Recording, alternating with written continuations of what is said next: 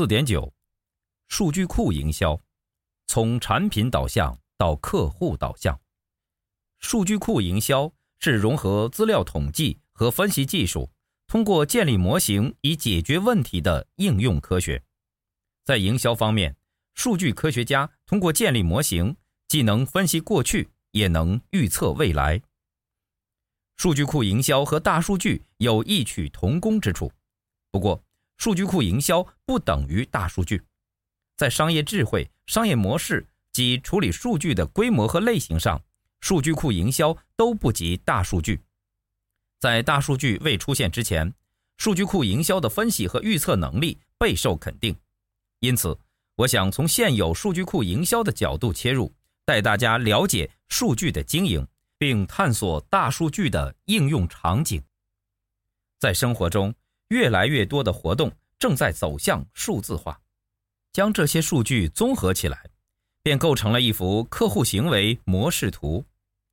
如今，智能手机所产生的数据无处不在，这些数据构成了庞大的元数据，元数据又进一步构成了大数据，数据安全和个人资料保护等问题逐渐涌现，这要求公司在追求利益的同时，防止滥用客户数据。公司在制定数据策略之前，应该梳理以下问题：一、以营销还是服务为主要目的？二、想解决哪些问题？三、公司了解现有客户的属性吗？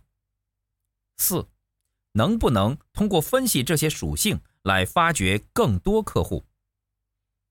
五、能不能通过现有技术来发掘客户的隐藏价值？从公司经营的角度来看，大部分客户都需要维护。数据库营销的目的是通过营销手段产生综合效益。对于公司来说，客户的长期价值非常重要。它有五个影响因素，如图四杠四所示：一、锁定目标客户与获客成本。二、提供服务的收益；三、提供服务的成本；四、维系关系的时间；五、现金收入与支出。现在，公司正面临相当严峻的挑战。成立时间越久的公司，压力越大。在发展过程中，新的渠道会随着时间不断变化。如何减少个别渠道独自运作给客户带来的干扰？是第一个挑战，如何在恰当的时间通过对的渠道找到客户，并销售合适的产品是第二个挑战。面对内外部的庞大客户资料，如何管理并有效利用这些资料是第三个挑战。面对这三个挑战，我们要先做好数据管理。数据管理有两个指标，一是完整性，二是正确性，两者缺一不可。在进行数据管理时，要有报表和报告，以便检视上述两个指标。我们可以通过营销活动进行获客，这样就有了新的活水补充客户池，同时将已经无效的数据从数据库中移除，方能保持数据的鲜活性。在进行外部合作时，我们要注意原则性问题，包括对客户资料保密，遵守收集和使用客户数据的规定等，我们无需利用数据模型，简单的数据分析对于决策也很有帮助。例如，我们可以对客户属性、平均收益、交叉销售结果、第一次购买和再购买的客户比例、不同产品的目标群体等进行简单的数据分析。这些基础资料可以帮助我们在进行数据库营销之前先确定目标。例如，公司是想使利润最大化，还是想从历史记录中为新推出的产品找到目标客户？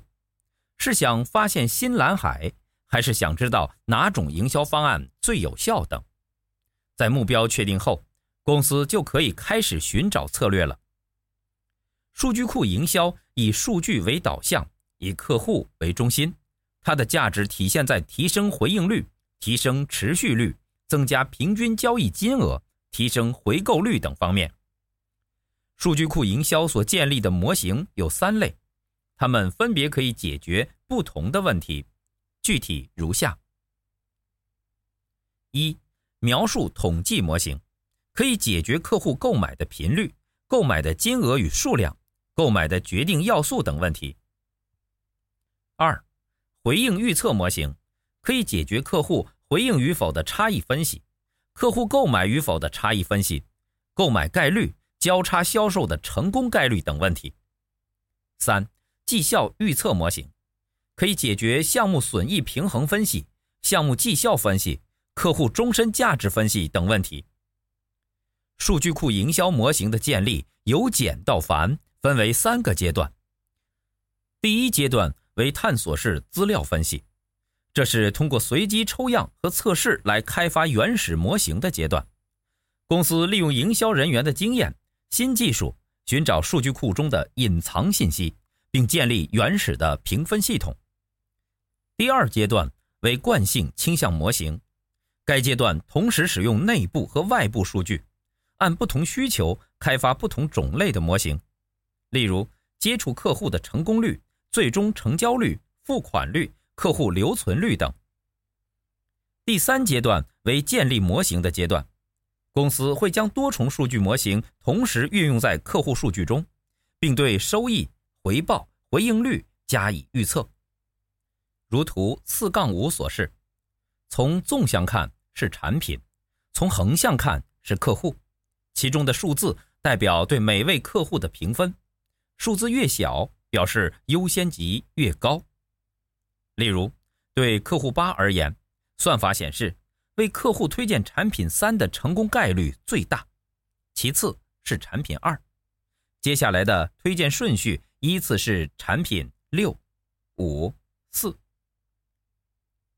建立模型的目的是让业务员有针对性地为客户推荐产品，算法已经把客户的需求考虑进去了。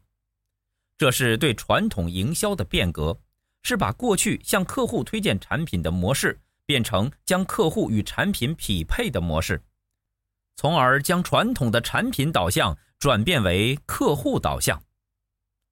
本节思考重点：通过本节对数据库营销的介绍，你是否对大数据多了一些了解？